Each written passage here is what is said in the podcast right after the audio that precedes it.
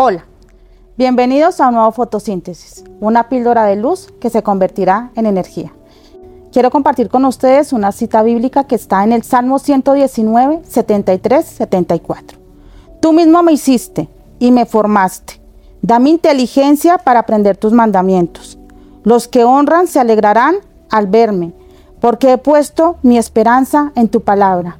Qué hermoso ver cómo Dios nos habla por medio del salmista David y nos hace entender de que primero tenemos que reconocer que Dios es nuestro creador.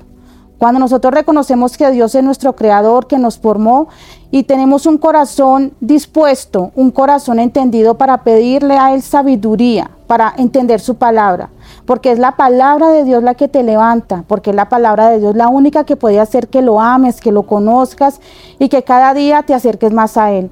Uno de los mayores ejemplos es David.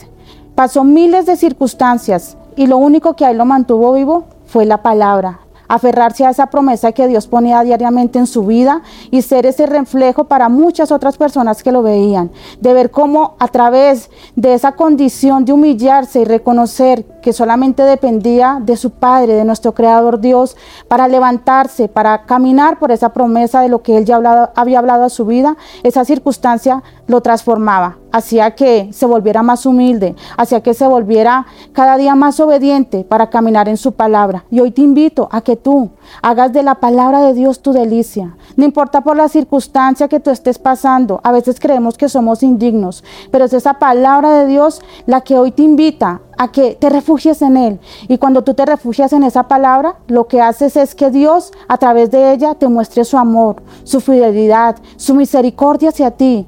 Esa misericordia que Él nos muestra cada mañana para podernos poner de pie. Así que te invito a que medites en su palabra, a que cada día hables con Dios, con tu Padre, el que te creó, el que te formó, porque aquí estamos es por Él y para Él. Que Él sea primero en tu vida, que sea todos los días tu primer alimento, ese manjar que tú te puedas comer, que sea tu palabra, que sea esa palabra de Dios que, que hoy te reanime, que hoy te, te mueva a levantarte y a caminar por todo lo que Dios ha puesto en tu vida. Esta ha sido la píldora de luz del día de hoy. Te esperamos mañana en un nuevo fotosíntesis.